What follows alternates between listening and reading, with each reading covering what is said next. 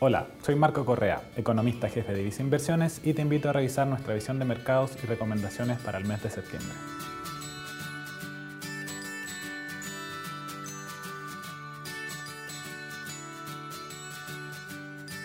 En el ámbito internacional, los países desarrollados continúan con señales positivas para su actividad.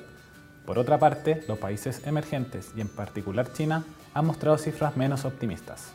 Así, en el gigante asiático, la reimposición de fuertes restricciones sanitarias produjo caídas en los índices PMI hacia los niveles más bajos, desde febrero del año 2020. En el ámbito local, se mantienen las señales de recuperación en la actividad, favorecida por los diferentes estímulos y positiva adaptación a la pandemia. Ante lo anterior, el Banco Central de Chile elevó su proyección de crecimiento para este año a un nivel de 11%, mientras que para la inflación estiman que este año acumulará un incremento de 5,7%, el nivel más alto desde el año 2008. Dado lo anterior, las autoridades del Banco Central decidieron elevar su tasa de política monetaria al nivel de 1,5%, sobre lo esperado por el consenso.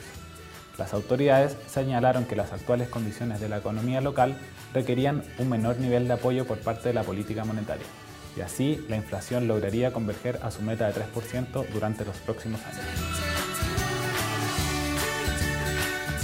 Durante agosto, los mercados accionarios de Estados Unidos y Japón lideraron las variaciones positivas, donde influyeron positivamente las señales de mantención de estímulos monetarios por parte de la Fed.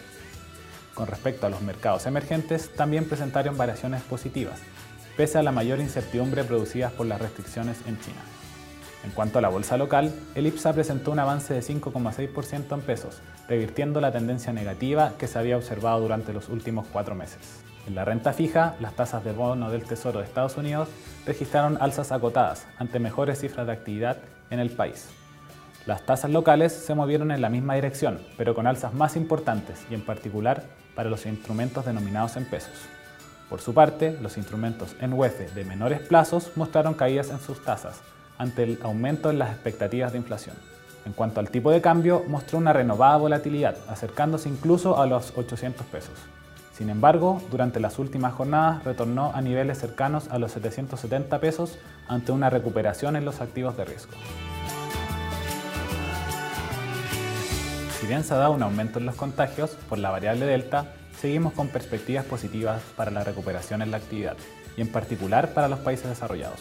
Estos últimos cuentan con mejores fundamentales, como el apoyo de sus gobiernos y bancos centrales, y procesos más exitosos de vacunación. Lo anterior, junto a una positiva evolución de las utilidades de las empresas, nos hace mantener nuestra mayor preferencia por la renta variable respecto de la renta fija. En el ámbito nacional, elevamos nuestra proyección de crecimiento para este año a un nivel de 10,5%, impulsado por un mayor dinamismo del consumo. Pese a lo anterior, no descartamos que la volatilidad en los activos nacionales continúe ante un contexto político y social de incertidumbre que se mantiene. Si tu perfil de inversionista es muy conservador e inviertes en nuestro portafolio de fondos mutuos de renta fija nacional, nuestra recomendación es mantener la exposición al Vice Renta UEF y Vice Renta Pesos. De este modo obtienes un portafolio con exposición a la UEF, instrumento en el que actualmente tenemos preferencia producto de la inflación esperada para los próximos meses, al mismo tiempo que tienes un portafolio menos sensible a la volatilidad en las tasas de interés. Si tu perfil de inversionista es conservador hacia muy agresivo y sigue nuestros portafolios recomendados de fondos mutuos, nuestra recomendación es mantener la exposición al fondo Visa Acciones Mundo Sustentable por el lado internacional. Así, no solo estarías invirtiendo de forma diversificada en mercados accionarios globales, sino que también tienes exposición a inversiones en dólares. En el caso de acciones nacionales, sugerimos un posicionamiento selectivo lo que se encuentra reflejado en nuestro fondo mutuo Visa Acciones Chile Activo o nuestra cartera de acciones recomendadas. Finalmente, en el caso de renta fija internacional, favorecemos instrumentos de deuda de empresas en Estados Unidos y mercados emergentes, reflejado en nuestro fondo mutuo Visa Renta Global. En el caso de invertir solamente en nuestros fondos a tu medida según perfil, te recomendamos mantener la inversión, ya que en estos fondos reflejan nuestras preferencias al ser gestionados de forma automática. Finalmente, si quieres saber más sobre nuestras recomendaciones, te invitamos a suscribirte a Invertir es Simple by Visa Inversiones en Spotify y YouTube. Hoy más que nunca prefiere nuestras plataformas digitales y canales remotos para invertir. Hazlo desde viceinversiones.cl, desde la app Banco Vice o contacta directamente a tu ejecutivo de inversión.